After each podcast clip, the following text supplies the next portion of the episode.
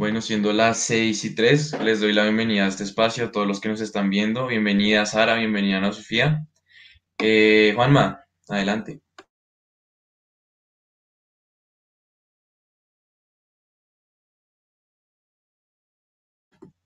Bueno, parece que Juanma está teniendo problemas de conexión. Muchachas, bienvenidas a este espacio. Hola Nico, gracias por la invitación. Sí, Nico, gracias a ustedes por esta invitación y poder compartir una tarde de diálogo con ustedes. De verdad que muchas, muchas gracias por invitarnos. No, al contrario, gracias a ustedes por aceptarla. Juanma, adelante.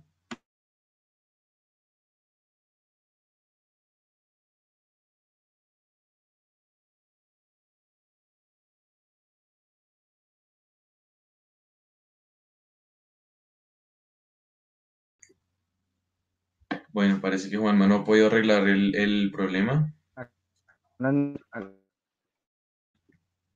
Te escuchamos, Juanma.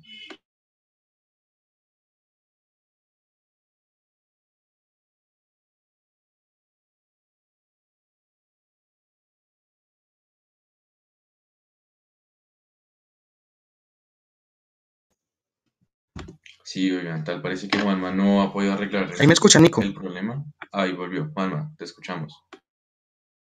Hola, ¿me escuchan? Sí, Juanma, perfecto. Adelante. No, pues les, les quiero dar la bienvenida a Sara y a Ana Sofía a, a este espacio, entonces así que bienvenidas y vamos a, a iniciar.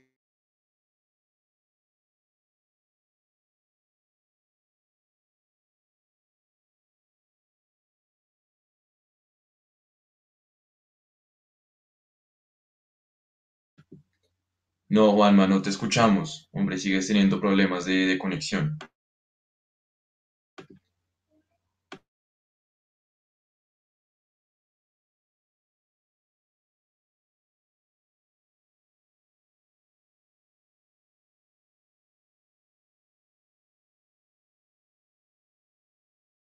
Bueno, yo creo que vayamos directo a las preguntas porque pues Juanma no ha, no ha, no ha podido resolver su problema. Jorge, adelante. Eh, bueno, primero que todo, buenas tardes para todos. Eh, buenas tardes, Ana Sofía, Sara. Eh, mi pregunta va dirigida hacia la crisis y la coyuntura que estamos viviendo en estos momentos en el país. Con respecto a ello, me gustaría preguntarles cuál es la relación que creen ustedes que hay entre las diferentes movilizaciones sociales que han habido a lo largo de Latinoamérica eh, pues en, los últimos, en los últimos años, con las que se han venido dando en Colombia también en los últimos tiempos. Y además de eso, ¿cuál creen ustedes que es el papel que juega eh, la derecha, tanto colombiana como internacional, en intentar mediar un poco en estas manifestaciones y, y pues evitar que solven, perdón, y pues intentar solventar un poco esta crisis? Eh, Sara, adelante. Eh, bueno, gracias Jorge por la pregunta. Yo creo que es una pregunta muy compleja y que se puede ver desde muchos ámbitos, desde un ámbito social, político y también histórico, porque creo que, las que en general los países latinoamericanos durante muchos años todos han venido teniendo problemas y muchos se basan solamente en la corrupción. O sea, creo que es porque la gente ya está cansada de tanta corrupción que por eso deciden como vamos a alzarnos en contra de esto, pero no no puede pretender que con una movilización va a solucionar problemas que vienen desde hace más de 80 años, por ejemplo, en el país.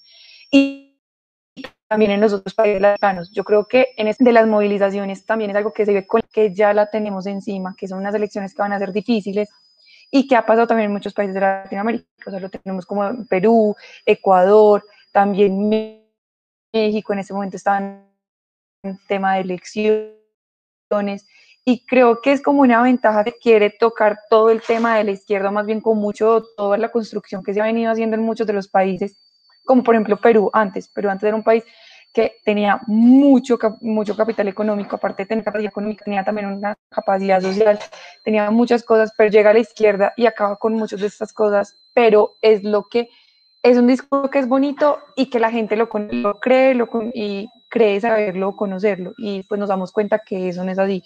Y ya cómo juega el papel internacional, creo que es complejo decirlo porque pues en estos momentos lo estamos viendo en Colombia, que muchos países no quieren meterse o opinar de la situación que está pasando el país porque hay mucha fake news, eh, aparte de que hay mucha fake news, pues se conocen muchas verdades que son a mitad, y creo que ellos manejan como esa línea de respeto, como que solucione el país internamente y después nosotros vengamos a hablar.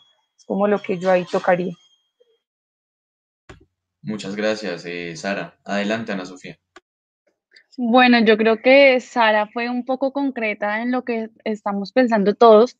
Eh, yo le quiero añadir un poquito a lo que dijo a Sara.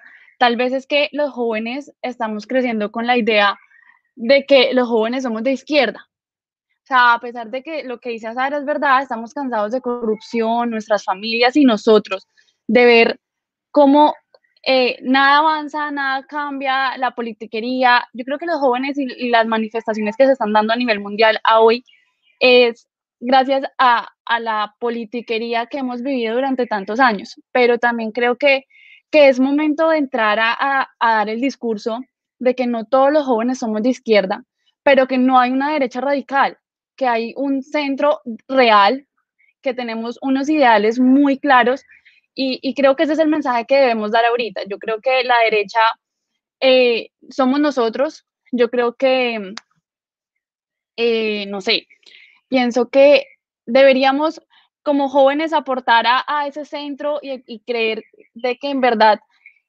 podemos hacer el cambio y las elecciones que se vienen son un poco fuertes en el momento, pero la, la, coyuntura que estamos viviendo de las manifestaciones, eh, yo creo que es el mensaje de la izquierda y es el mensaje que le quieren dar a los jóvenes y que los jóvenes estamos dando y pienso que no todos los jóvenes debemos dar el mensaje y, debemos empezar nosotros a, a salir y a manifestar otros pensamientos que no han sido claros. Yo creo que el, el, más grande error que hemos tenido es esa falta de comunicación con nosotros mismos y la falta de información es demasiado clave. Gracias, Ana Sofía. Un cordial saludo, Andrea, que te acabas de unir. Hola, Nicolás. Hola, Jorge. Hola a todos. ¿Cómo están? Hola, niñas. Qué pena, Juan Manuel también. Qué pena la demora. Estaba ocupada con unas cosas. Sin embargo, ya aquí presente. Eh, pues no sé qué habían preguntado qué temas están tocando para poder entrar a participar. Vamos a, movernos hacia la pregunta que tiene Juanma, o mejor le pido a Jorge que repita su pregunta para que tú la puedas responder, ¿te parece? Listo. Listo. Eh, bueno, Andrea, buenas tardes. Te, les había preguntado a las chicas que cuál es la relación que hay hoy entre las diferentes movilizaciones que se han venido dando a lo largo de Latinoamérica en los últimos años con la crisis que estamos viviendo hoy en Colombia y cuál es el papel eh, que debe jugar la derecha internacional en intentar mediar entre esa crisis, tanto la derecha internacional como la derecha colombiana. Bueno, primero que todo, no se puede desconocer que estas movilizaciones tienen un sentido social de descontento por historia y por todos los resultados de los gobiernos anteriores y hasta del presente, que tienen disgustados no solamente a la población joven, sino en su mayoría. Lo que pasa es que eh, nosotros creímos haber destruido el comunismo y todo este tipo de ideas socialistas, pero en realidad con la caída del muro de Berlín lo que se vivenció fue un esparcimiento de estas ideas, tanto en lo cultural como en lo social, como en las instituciones educativas. Esa fue la manera que nos advirtieron que iba a empezar a tomar poder el comunismo. Y es como hoy en día vemos que muchos jóvenes creen en este discurso facilista, en este discurso paternalista por parte del Estado, creen que el Estado es quien les debe garantizar absolutamente todo, sin ellos también tener que hacer caso a sus deberes y aportar a la construcción del Estado. Entonces yo creo que pues más allá de que hay un descontento social, este es el resultado de ese trabajo cultural que se ha venido haciendo por años y que en Colombia también es evidente que todas estas marchas hay un símbolo muy fuerte cultural, pero que también va de la mano con estas, con estas ideas que, que, pretenden como calar hoy en día con ese discurso de odio, con ese discurso nuevamente facilista, con ese discurso de que el Estado es el enemigo y la empresa también. Entonces yo creo que es muy evidente eh, esa parte. Por otro lado, yo creo que no necesitamos una injerencia de la derecha. El otro día lo, hemos, lo habíamos estado hablando con los chicos de UNICD y es que tenemos que aprender a ser minoría, no tenemos que temerle a esto. Y esto simplemente evidencia que nosotros como eh, partido de derecha estamos muy débiles, tanto en, nuestro, en, en la práctica como en nuestro discurso. Tenemos que volver como a reformar ese discurso para que las ideas de derecha, que son las que funcionales para que el Estado y la economía y el comercio tengan una buena circulación y una buena congregación y, tengan un buen funcionamiento, eh, calen en los jóvenes. Entonces, no temamos a ser minoría, porque en Colombia debemos construir una derecha muy fuerte, que desde hace mucho tiempo no se ve, porque los partidos de derecha, excluyendo al centro, al centro democrático, porque es un partido nuevo, pero los partidos de derecha se han vuelto partidos tradicionales, partidos que simplemente por politiquería y por burocracia apuestan al mejor postor. No les interesa si se ponen en juego sus principios, sus ideales o de verdad los, los, la manera en cómo la derecha debería actuar. Yo creo que esto es una gran oportunidad para nosotros en Colombia de construir una derecha fuerte y que mejor que empezar con los jóvenes que son de ahora en adelante serán los nuevos líderes y las nuevas caras de derecha. Entonces nos toca es como reformar ese discurso y construir nuevamente esa derecha. Muchas gracias, Andrea. Adelante, Juanma.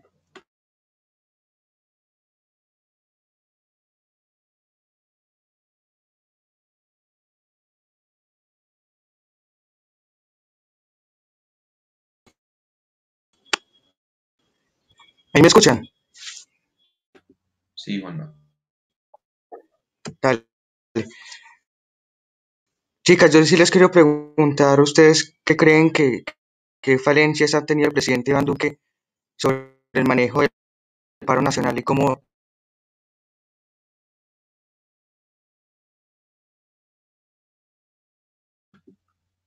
Juanma, no nos es posible entenderte de la mejor manera.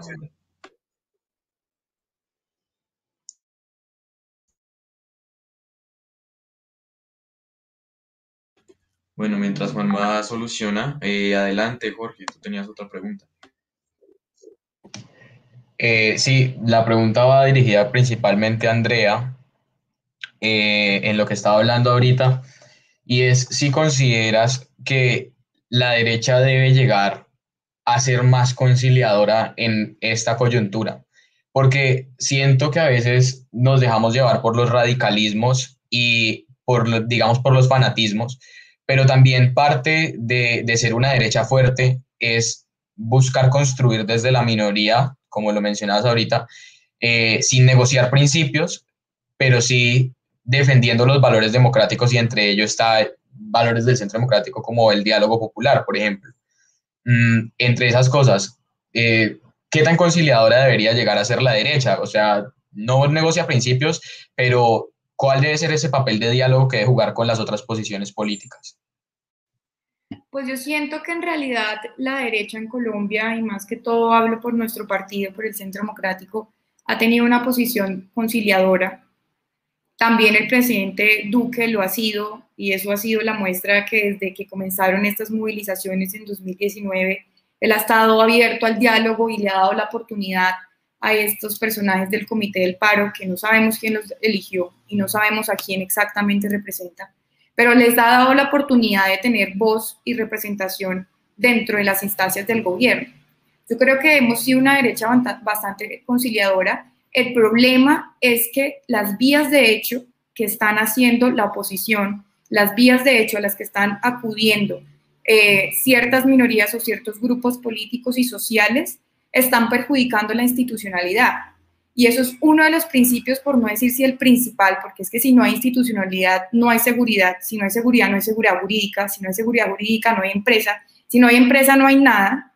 Entonces, si nosotros como derecha no nos paramos fuerte y no defendemos esa institucionalidad, ahí sí nos quedamos sin ningún Estado que defender, sin ningún Estado al que acudir y mucho menos sin ningún Estado en el que nos sentamos representados nosotros. Entonces, lo que esta gente pretende es que haya todo un cambio en el status quo y en el modus operandi del sistema de gobierno y de las instituciones, simplemente porque ellos ven y entienden este sistema de una manera diferente. Entonces yo creo que hemos sido muy conciliadores en el sentido de que se ha tratado de llegar a puntos de acuerdo. En el Congreso de la República, el presidente Uribe y la bancada del partido han tenido muchas propuestas eh, que han sido muy alejadas a nuestros ideales de derecha, propuestas que permiten subsidios, por ejemplo, esa propuesta que sacó el presidente Uribe, eh, que ya se aprobó en Congreso de la disminución de la jornada laboral. Eso es una propuesta pues que no beneficia a las empresas, sino beneficia más que todo a los trabajadores. Por lo tanto, yo siento que hemos sido conciliadores en que estamos proponiendo y actuando acorde a las necesidades de la ciudadanía, que es a quien nosotros debemos de, rendir cuentas no a grupos políticos, ni mucho menos a la oposición, ni a las peticiones de un pliego como el del Comité del Paro. Entonces yo siento que sí hemos sido muy conciliadores, sin embargo hay que defender siempre con todo el carácter y con toda la mano dura la institucionalidad, empezando por nuestra fuerza pública también.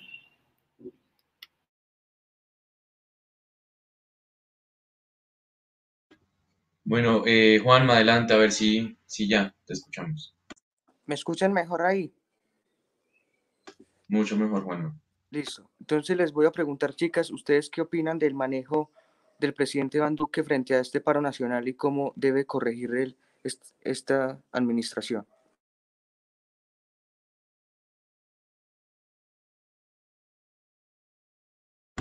Adelante, Sara. Juanma, pues yo creo que el presidente Duque lo ha hecho muy bien, pero ha estado muy tibio. En el sentido y es que yo siento que uno, que uno nunca va a tener contento a todo el mundo. Y el presidente, yo siento, o sea, desde mi opinión, que él quiere tener contento a todo el mundo. Entonces le piden plata a los estudiantes, démosle plata a los estudiantes. Piden plata a los indígenas, démosle plata a los indígenas. Piden plata a los, por ejemplo, los movimientos o todo el tema de la comunidad LGTBIQ, movimiento queer y todos esos, démosle plata.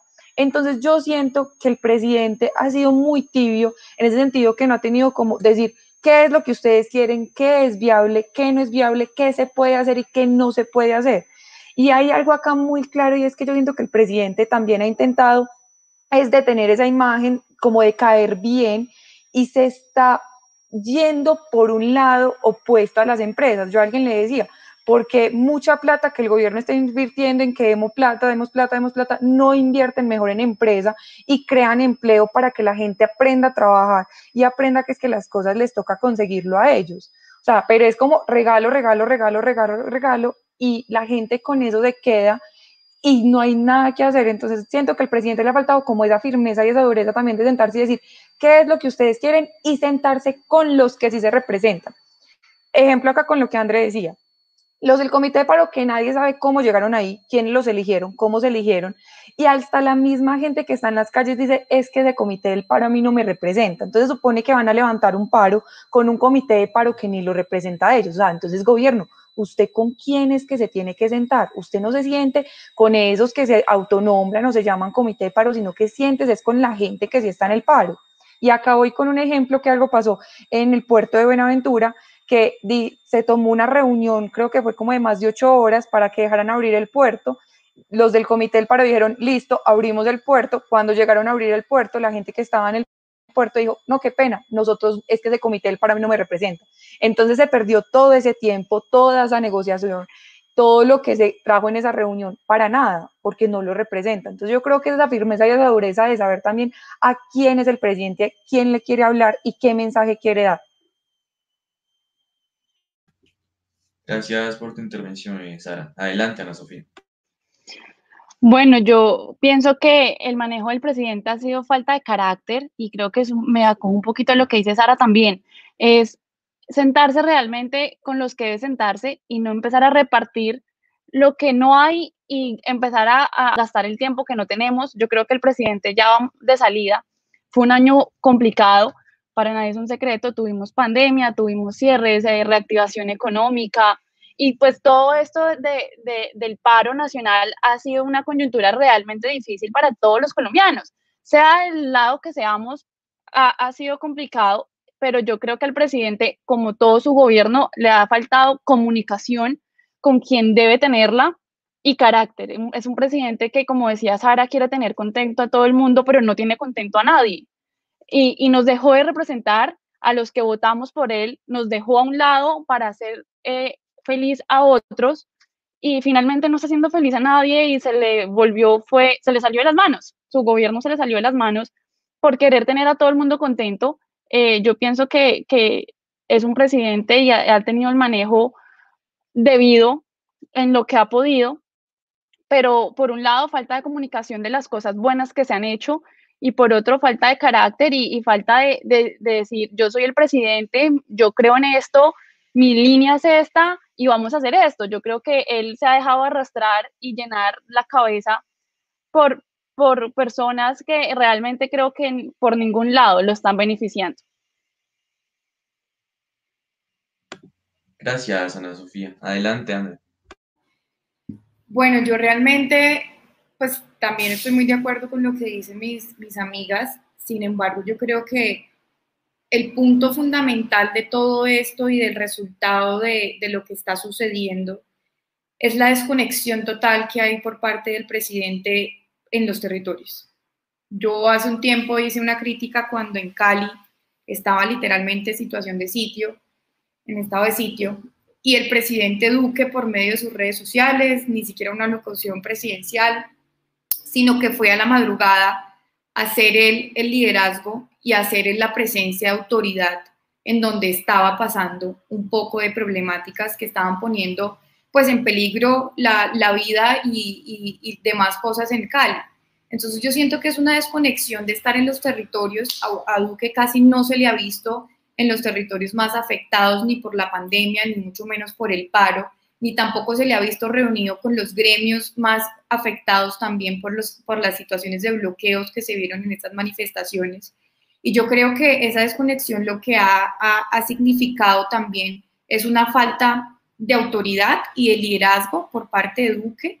No, no digo que en su gobierno en total, porque siento que su gobierno tiene muy buenos resultados, simplemente que esa falta de liderazgo ha dejado que este tipo de movilizaciones sociales, este tipo de discurso desdibujen todos esos buenos resultados.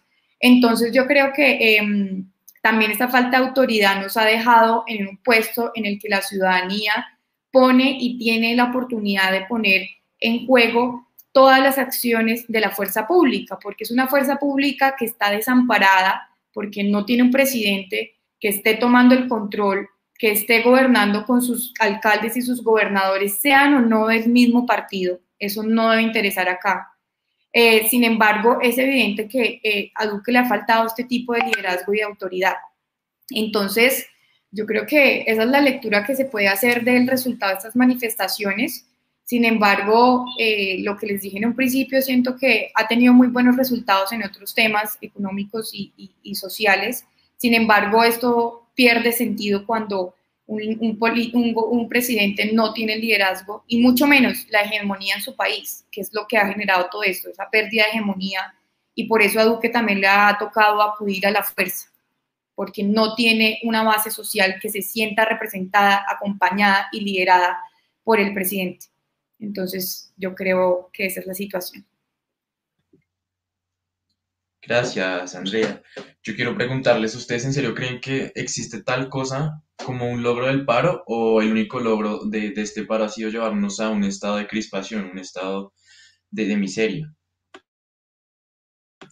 Adelante, Sara. Nico, pues yo creo que es complicado. O sea, eh, si lo veo desde la movilización social, creo que el paro sí ha logrado muchas cosas. Ha logrado primero unificar todo un descontento que se, que se viene por temas de corrupción, de economía, de salud, de educación, por todos los temas que quieras. O sea, yo estoy haciendo un trabajo sobre el tema de las movilizaciones y creo que es complicado decir que han tenido o no han tenido un logro, porque yo siento que ellos sí tuvieron un logro muy grande que fue también salir a las calles y decirle al gobierno, oiga, es que ni usted nos representa, ni queremos que nos representa, y acá estamos todos los colectivos posibles, o sea, estaban los cocaleros, campesinos, jóvenes, movimientos con, pues, de LGTBI, o sea, había mucha colectividad en general.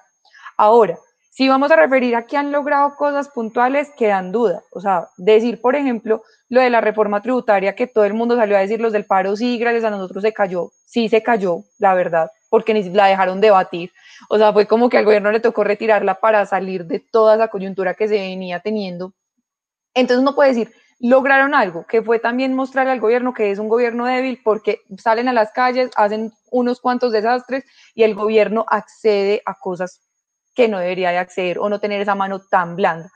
Ahora, si también lo vemos por otro lado, sí hubo una destrucción en general, en, creo que a la economía, restaurantes, eh, materias primas, en mucho, hicieron una destrucción completa, pero yo creo que hay logros y no hay logros. Entonces es como complejo de decir que solamente vinieron a acabar con todo, decir, no, sí lograron todo porque tampoco es así.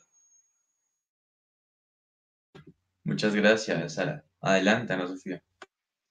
Bueno, Nico, no, igual, yo creo que esto tiene varios puntos. Eh, yo soy una de las personas que pienso que, que tenía un fin, el fin se logró, pero tenía, o sea, tenían mil, mil, mil eh, puntos por los cuales salir a marchar. Creo que unos eran muy claros, concretos, y, bien o no, eh, lo que querían lo lograron. Ya después de que avanzó el tiempo, yo era una de las que comentaba, yo decía, para los jóvenes, yo vivo muy cerca de la séptima y no veía a los jóvenes con el cigarrillo, con el porro en la mano, marchando, con la cerveza. Entonces uno decía, ya para estos jóvenes, de hecho creo que hice el ejercicio y salí a la esquina de mi casa y les dije, ¿por qué marchan? ¿Qué buscan? Y en realidad es un descontento hasta con ellos mismos, con, con su vida, con su existencia. Y yo les decía como, oigan, de verdad, ¿qué están buscando con el gobierno? O sea, entonces yo era una de las que les decía como, esto se les volvió un plan a los jóvenes. Yo estaba de acuerdo con la marcha contra la reforma, yo estuve de acuerdo con el paro de los camioneros por el alza de peajes, pero ya llegó un punto donde ya, bueno, se, se levantaron los paros, se levantaron los cierres, las marchas, pero cuando uno veía ya tanto tiempo, cuando se cumplió el mes, celebremos el mes, pero el mes de qué? Por otro lado, yo he sido muy, muy defensora de, del espacio público y uno, yo pues que estoy en Bogotá, uno está por Bogotá y en todas partes las paredes dañadas, eh, los, eh, eh, los éxitos, los almacenes de cadena, los bancos teniendo que proteger los establecimientos porque se volvió una causa sin causa.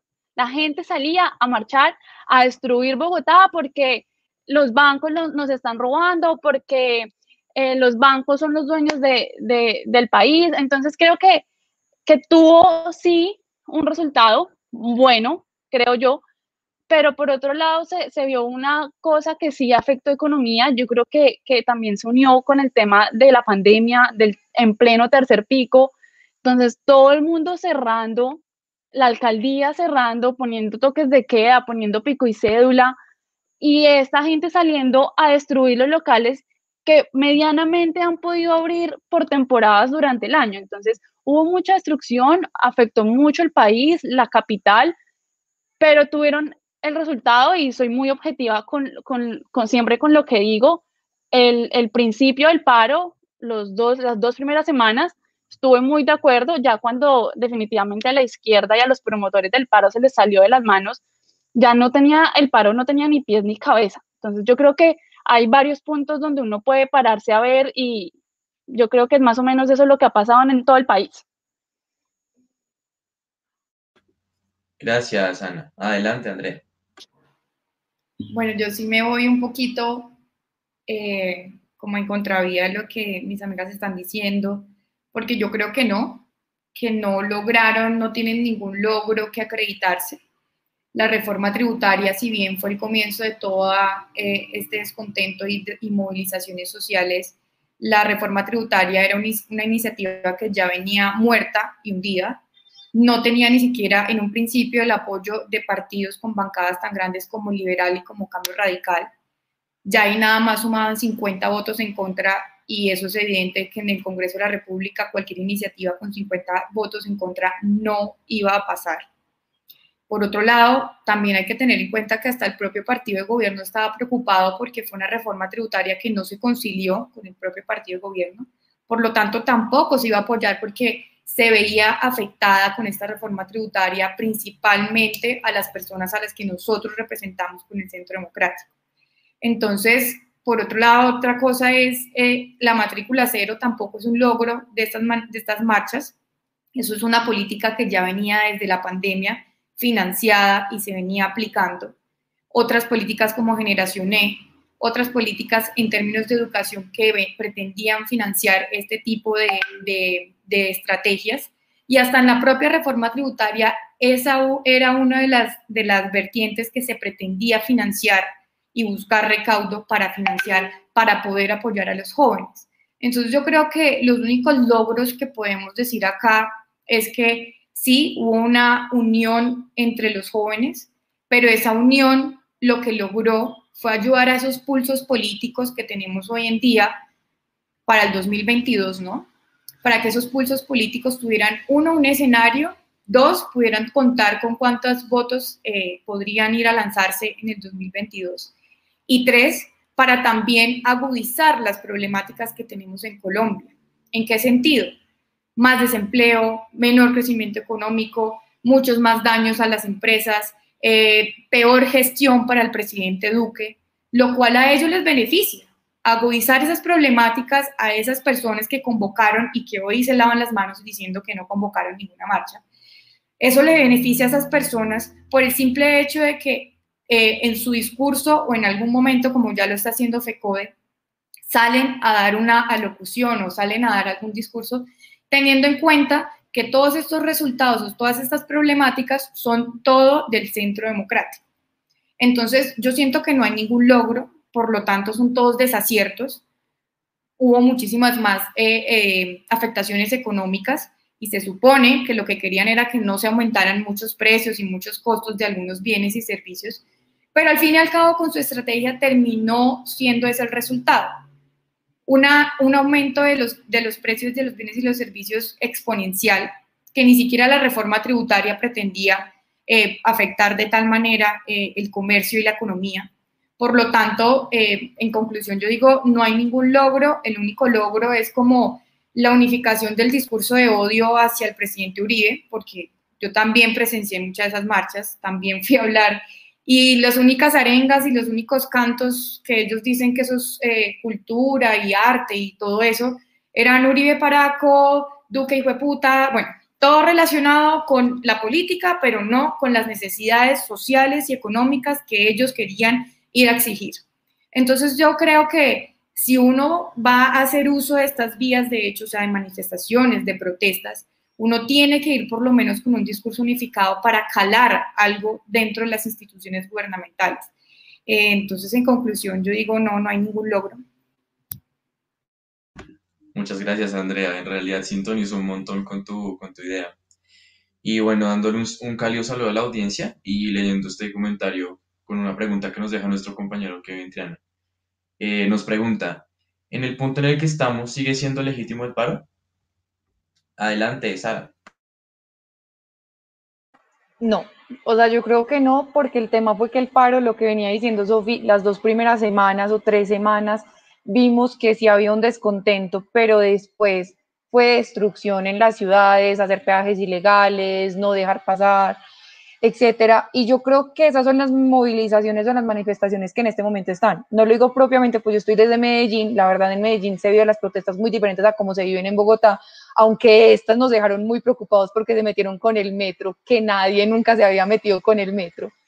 Pero el tema es que en Medellín puntualmente no vimos lo de los peajes ilegales o muchas otras cosas que se vieron, pero es que ya no hay ningún rumbo y aparte de que no hay rumbo, ya están es dañando. O sea, ayer en Medellín dañaron como 50 fotomultas, o sea, no me acuerdo cuántas, el valor exacto, pero dañaron una cantidad de cámaras de fotomultas y uno dice, una movilización es tumbar una fotomulta. No, pues eso ya es vandalismo, terrorismo y todo. Entonces yo digo que por esto el paro en este momento ya no es legítimo y eso que creo que decirle paro cuando apenas son 15, 20 personas las que salen a la calle, también es ilógico llamarlo con el nombre de paro. Adelante, Ana Sofía. Definitivamente no. Eh, como les dije, fue legítimo para mí. Las dos primeras semanas tenían sus, sus porqués salir, sus porqués movilizarse, sus porqués parar, pero ya ahorita están, están saliendo ni siquiera los jóvenes que, que, votan, ni siquiera los jóvenes que estaban descontentos por el gobierno, por su situación, están saliendo de verdad personas que quieren destruir la ciudad. Y yo creo que hay un punto de partida y es que debemos entender de quienes realmente pagamos todo el espacio público y todo lo que nos brindan, pues vamos a seguir siendo nosotros. Entonces yo, yo no entiendo por qué esos jóvenes siguen motivados en uno, como decía Sara, llamarlo paro, porque no es un paro. Yo eh, soy de Villavicencio y cuando salía de, de Bogotá a Villavicencio, Villavicencio a Bogotá, eran una llanta, tres palos y una carpa y cinco personas haciendo un sancocho parando la vía, no dejando pasar camiones. Entonces, eso ni es un paro ni es una movilización, es un cierre pendejo y que nosotros le cogimos miedo a 10, 5 personas que se paran en la calle. ¿Por qué? Por lo mismo que han hecho destruyendo las diferentes ciudades del país. Pienso eso y creo que es cero legítimo y fue legítimo dos semanas, ya. Gracias, Ana. Muy acertada tu respuesta, André. Adelante. Claramente no, no sigue siendo legítimo y esto pasa cuando uno deja que, que sus discursos o sus causas sean instrumentalizadas para, para cualquier interés político. Entonces yo siento que eso pierde toda legitimidad porque el paro es una protesta social y la protesta social no debe tener banderas políticas. En el momento en el que los señores de Petro y todos sus secuaces empezaron a tuitear con apoyo a la primera línea, con órdenes de que eh, el paro tiene que ser del comercio, del sector financiero, de que no montemos bus, no salgamos a comer, no hagamos transacciones. Desde ese momento el paro dejó de ser legítimo, porque ahí es cuando comenzó lo que les decía anteriormente, eh, a mostrar esos pulsos políticos de la oposición para ver qué tan fuerte es en movilizar eh, a las personas en Colombia. Entonces, pues muy triste porque eh, en un principio se veía una unidad entre los jóvenes por un descontento evidente, desinformado un poco, pero era evidente el descontento. Sin embargo, eh, el error fue dejar meter a estas personas del comité del paro a ser representados por ellos, porque aquí todo el mundo sabe quiénes conforman el comité del paro. Entonces eso convierte en una instrumentalización de la protesta social que para mí la deslegitima totalmente con su razón de ser, que es algo social. Muchas gracias, André. Adelante, Jorge. Gracias, Nicolás. Eh, bueno, mi pregunta va dirigida a un comentario que pusieron ahorita, que decía, lo que ha hecho Spina es gravísimo, puesto que al entregarle el control puesto que ha entregado el control de la ciudad a grupos terror. Eh, este comentario deja ver un poco la, también la falta de legitimidad que han tenido los gobiernos locales. Yo soy de Cali y, lo he visto, pero siento que no solamente ha perdido legitimidad el gobierno local, sino también el gobierno nacional con estas jornadas de paro. O sea, tanto la de institucionalidad se ha, habido, se ha visto eh, atentada a nivel nacional como a nivel local. Sin embargo, creo que ya hemos hablado un poco a nivel nacional y me gustaría ahora centrarme en qué está pasando a nivel local. Y con ello va mi pregunta y es, ¿cuáles creen que ustedes, cuáles creen ustedes que han sido los factores que le han hecho perder legitimidad a los gobiernos locales, principalmente en las tres ciudades principales, Bogotá, Medellín y Cali? ¿Qué ha pasado en esas ciudades?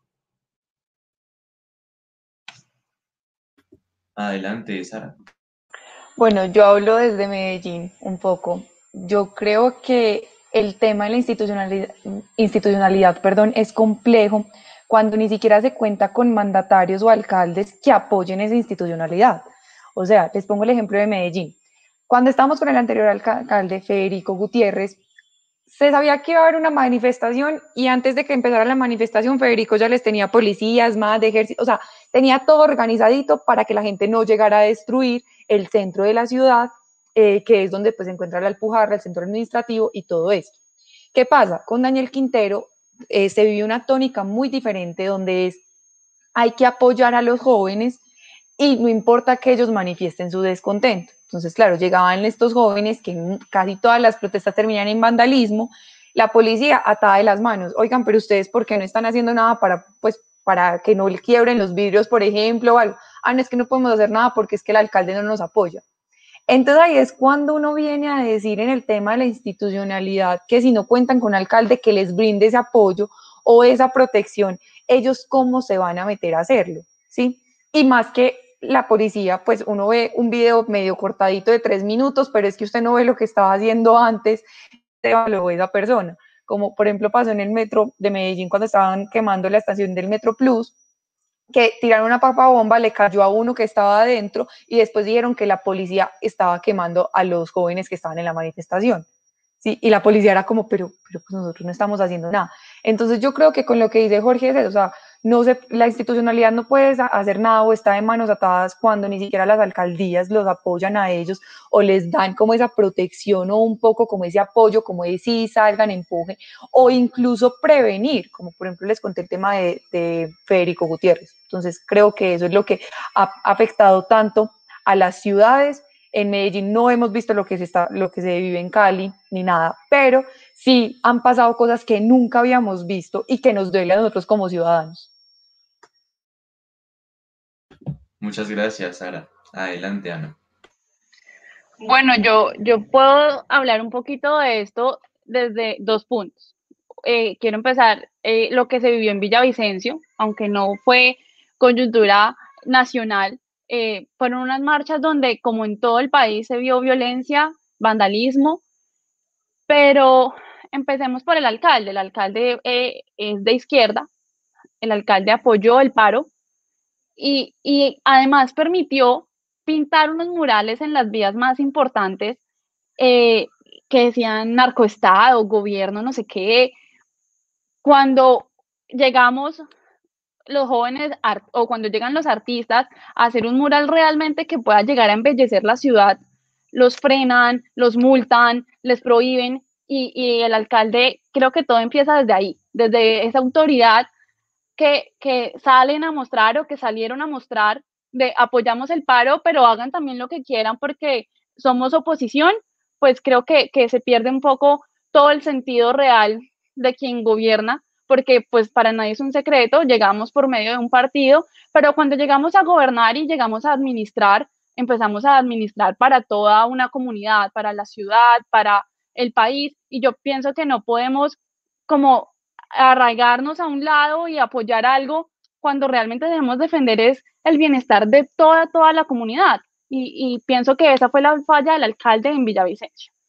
En Bogotá, un poco hablando de Claudia, Claudia es una persona de mucho carácter, pero incoherente en, ciertas cosas. Claudia es una persona que se contradice, ella va y viene. Eh, yo pienso que en algún momento vimos como Claudia apoyaba las marchas. Eh, en algún momento del de, 2019, como Claudia salía y decía, vamos a marchar porque esto, esto y esto pero ya cuando se le salió de las manos su administración, cuando empezó a tener la, la caída en pico, empezó a decir, por favor no salgamos, porque se le salieron de las manos eh, las UCIs y el COVID y las aglomeraciones. Entonces yo pienso que también esa falta de carácter y esa incoherencia desde Bogotá eh, ha sido un poco complicado eh, como ese acercamiento a los jóvenes. Ya los jóvenes que votaron por Claudia dicen, oiga, esta vieja está loca. Y esta vieja va y viene y esta vieja ni sabe qué quiere. Claudia es una persona que siempre está debajo del árbol que más le sombra y en este caso Claudia dijo, por favor no salgan, puso toque de queda, puso, pero ya nadie le cree. Y, creo que el no tener carácter y el ser un alcalde o un gobernante eh, incoherente y, y, un va y ven con sus ideas, también deja esto que, que la ciudadanía y, las marchas pues se vuelvan un despelote completo. Gracias, Ana. Adelante, Andrea. Bueno, yo creo que hay un patrón muy importante en las ciudades más afectadas en términos de terrorismo y, por la seguridad que se ha visto afectada. ¿no? no quiero hacer mención a ese patrón, pero aquí todos podríamos hacer ese análisis en conjunto. Y es que yo siento que, por ejemplo, en la alcaldía de Bogotá, Claudia específicamente se hizo elegir por un discurso eh, en contra de la institucionalidad, en, principalmente en contra del SMAT, de la fuerza pública, de la policía. Su discurso era desmantelar y desmontar el SMAT y reformar la policía. Entonces, a Claudia le ha costado mucho poder actuar bajo la institucionalidad porque le cuesta su electorado. Entonces, en una, en una crisis de seguridad, en una crisis económica y en una crisis social donde todo el mundo está destruyendo pero esa misma gente que destruye, ataca y, daña eh, el espacio público es la misma gente que pide que la fuerza pública no se meta, que la fuerza pública no tenga participación en los espacios públicos, mejor dicho, que eh, sean lo más alejado posible de toda la dinámica democrática que puede haber.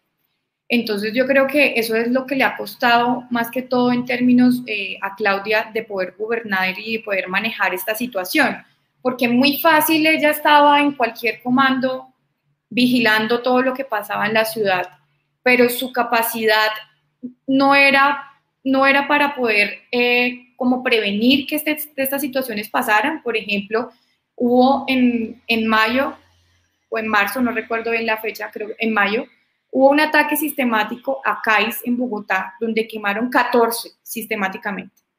Como una alcaldesa sentada en un comando operativo con la fuerza pública, con la Policía Nacional y la Policía de Bogotá, no pudo prevenir que eso iba a pasar si para eso también tenemos inteligencia. Entonces yo creo que esa falta de gobernabilidad y esa falta de acción, o sea, la inacción por parte de la alcaldesa Claudia López, ha sido también debido a que su discurso, por el cual ella se hizo elegir y por el cual el Partido Verde ha tenido esa bandera, porque ahorita la reforma a la policía la presentan miembros del Partido Verde como el representante Intia Prilla, la representante Catherine Miranda, Juanita Huertos, etcétera, todos del Partido Verde, en lo cual y en el Consejo se cayó, en el Consejo se cayó, presentada por los verdes por los mismos verdes y el Consejo que es mayoría verde y, y pues que tenemos una, un gobierno distrital verde también. Entonces, eso es lo que le ha costado más que todo y ese es el patrón al que me iba a referir y es que todos son del Partido Verde. Entonces tú, como decía Sara al principio, ¿tú cómo vas a gobernar con institucionalidad y prevenir o simplemente como eh, poder responder ante estas situaciones de crisis si tú eres en tu discurso y te hiciste elegir en contra de esa misma institucionalidad?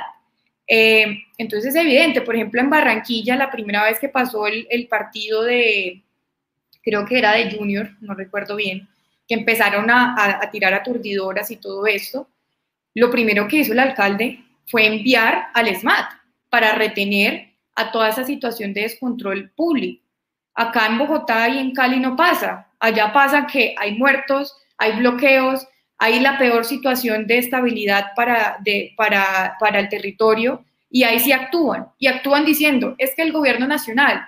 Entonces a ellos les queda muy difícil porque sería incoherente con su electorado poder gobernar y poder enfrentar estas situaciones con la misma fuerza pública y con la misma institucionalidad que ellos atacan.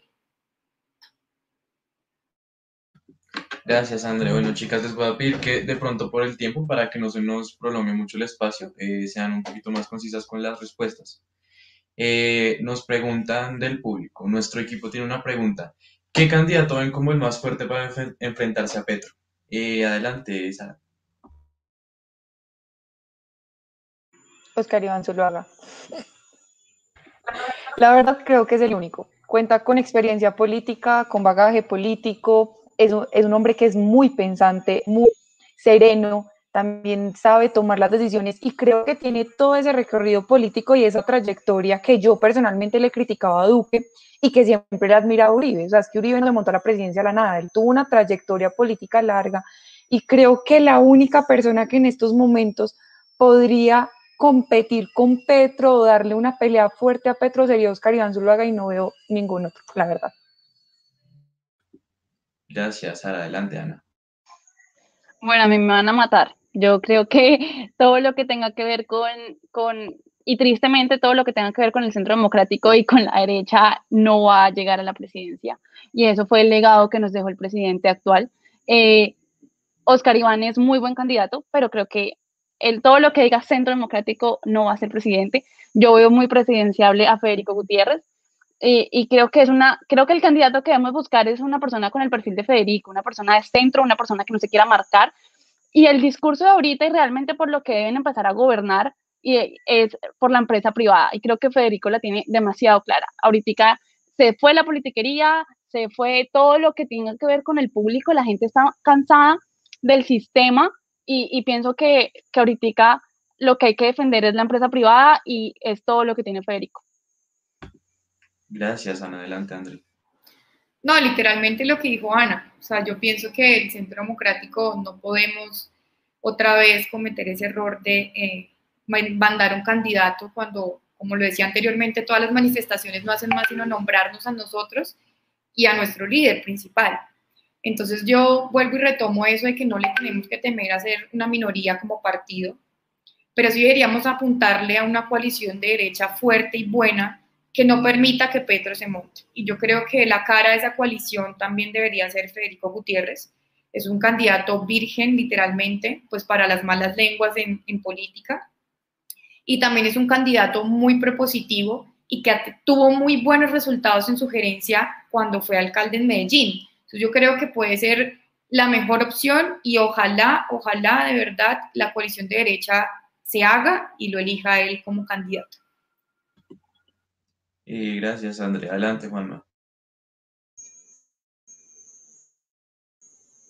Gracias, Nico. Eh, yo le quiero preguntar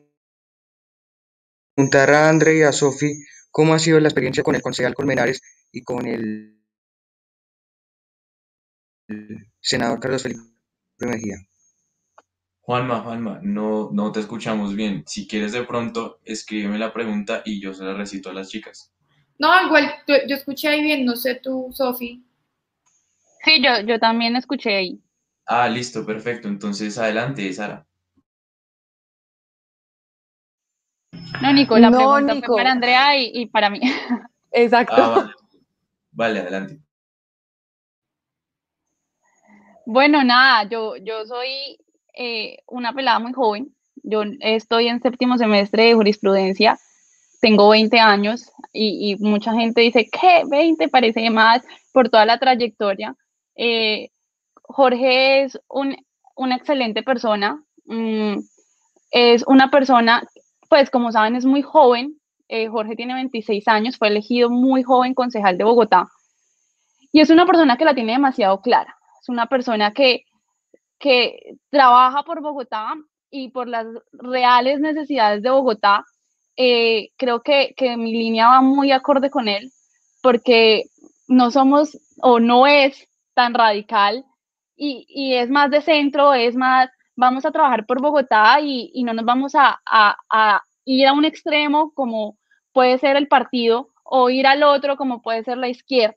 Es una persona demasiado liberal, eh, comprensible, entonces ese ha sido mi feeling con Jorge y la experiencia en el consejo es espectacular. Eh, eh, cómo llegamos a, debatir los proyectos de acuerdo para la ciudad y, ver esas necesidades reales, salir al campo y escuchar a la gente, es lo que a mí me apasiona. Entonces, eh, en verdad, y lo que uno puede llegar a aprender, tanto local como nacional, creo que es una experiencia bastante linda. Adelante, em, yo creo que puedo resumir mi experiencia no solamente con el senador, sino en el Congreso de la República como una experiencia muy fructífera. O sea, de verdad el aprendizaje, eh, la capacidad de uno poner en, en, acción todos sus conocimientos es demasiado alto.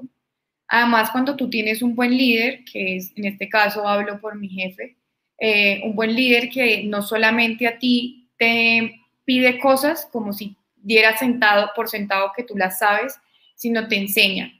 Y qué mejor con una experiencia y con toda la capacidad que tiene el senador, pues por sus años que lleva eh, no solamente en el Centro Democrático, sino en política.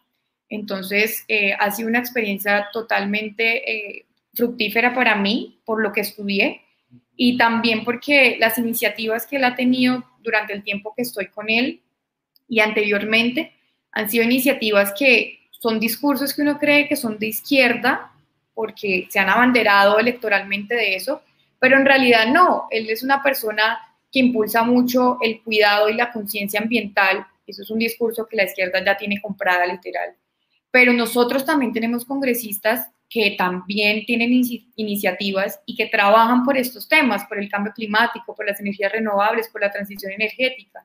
Entonces, no solamente ha aprendido sus conocimientos, sino también a ver ese otro lado de nuestro partido y de la derecha que trabajamos por estos temas, que hoy en día la gente se preocupa, pero pues como la gente no está eh, familiarizada con el trabajo legislativo, no se da cuenta que muchos de nuestros congresistas son impulsadores y trabajan con estas iniciativas. Entonces ha sido muy, muy, muy fructífera esta experiencia para mí. Gracias, André. Bueno, ya moviéndonos hacia, hacia el cierre de nuestro espacio, vamos a hacer una dinámica muy rápida. Yo les voy a decir eh, eh, los nombres de ciertos personajes y ustedes me los describen en una palabra, pues manteniendo, como les dije, el orden en el que veníamos respondiendo, o sea, Sara, Ana y André, ¿listo? Entonces, empecemos. Álvaro Uribe. Lo adoro. o es que lo describa. No, no entendí bien, perdón. Una palabra, la que tú quieras. Una palabra, un teso. Líder. Em, Ana me la quitó. Gobernante. Iván Duque. Oh my God, no sé. Em, él es- no sé. ¿qué? Siguiente. No mentiras, creo que Iván Duque, espera a ver. Em, agradable. Le falta carácter. Técnico. Jorge Colmenares. Me van a matar, casi no lo conozco. ¡Ah! Pero me parece que es una persona, pe- pues o sea, como políticamente no lo conozco, pero me parece que es una persona como con visión, de lo poco que conozco de él. Bueno, Sara me la quitó. Eh, no sé. creo que ya puede describir a Jorge, pero creo que es un excelente líder y un excelente jefe. Diga lo contrario. Literal. Pues eh, yo he tenido la oportunidad también de compartir diferentes espacios con Jorge y yo creo que es una persona que en política no tenemos porque es, es gestionador, ¿sí? O sea, él quiere gestionar muchas cosas que están quietas Ah. que nadie es capaz de hacer. Entonces creo que es un buen gestionador.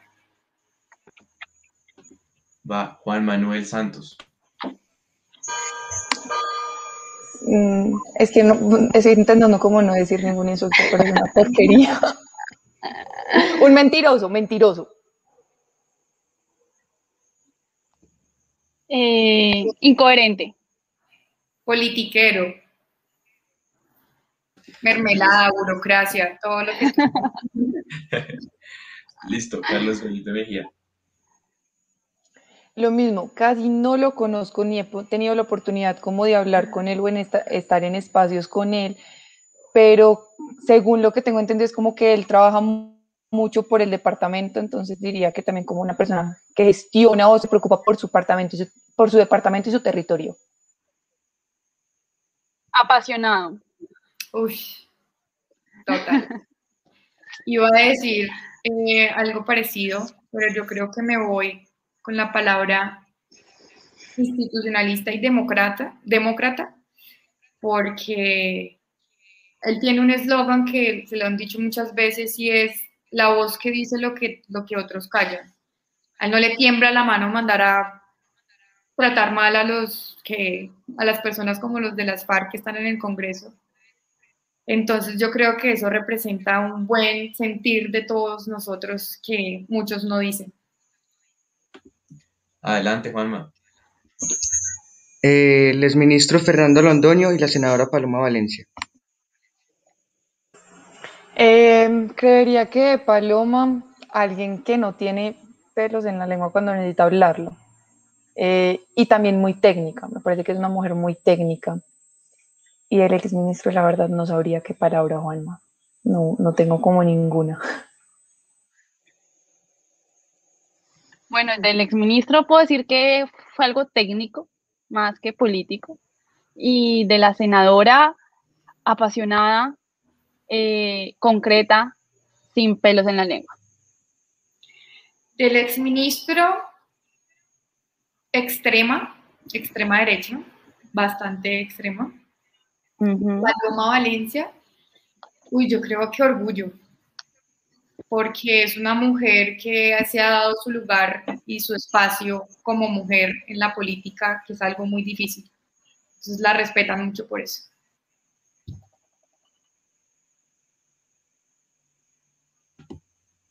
Listo. Nico. Diego Molano.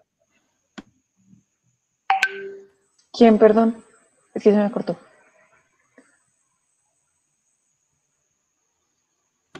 Diego Molano. Mm, carácter. Creo que ha tenido mucho carácter, el que le faltó al presidente. Diego es un bacán. Yo digo nobleza.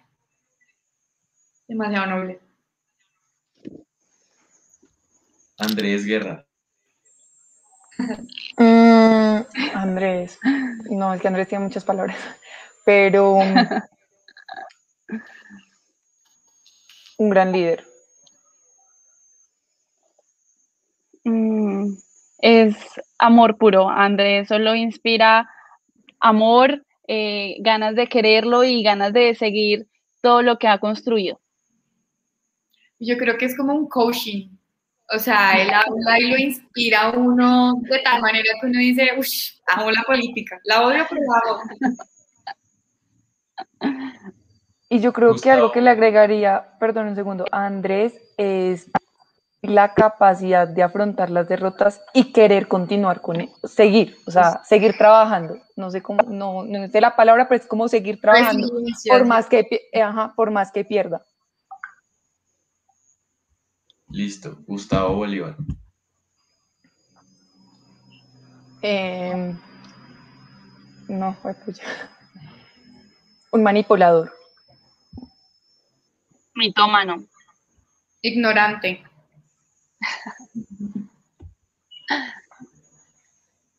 Eh, Gustavo Petro.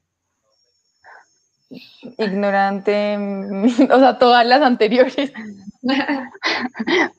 Otro mitómano. Yo creo que un resentido. Listo. Y por último, Sergio Fajardo.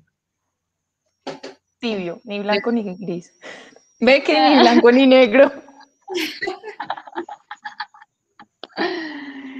Eh, oportunista. Acomodado. Hombre, muchachas, muchas gracias por el espacio. No, gracias a ustedes por la invitación, Nico y Juanma. Gracias.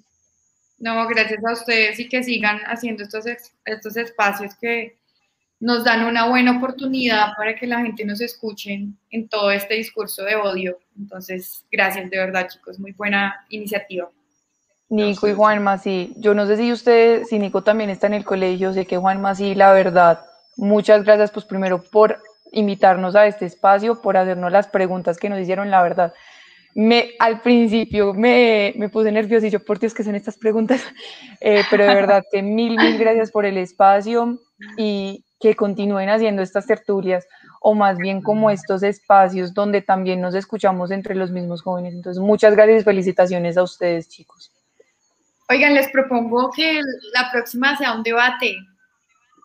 A ponernos a debatir entre, entre los invitados. Me parece. Porque la gente cree que acá somos, todos pensamos igual, y que lo que dice, no sé, el presidente Uribe, entonces todos decimos sí, así es. Y en realidad no, acá hay muchos diversos pensamientos y es bueno poner a prueba eso en estos espacios que ustedes abren. Gracias, chicos. Nuevamente a ustedes, chicas. Chao, mil gracias. Feliz noche.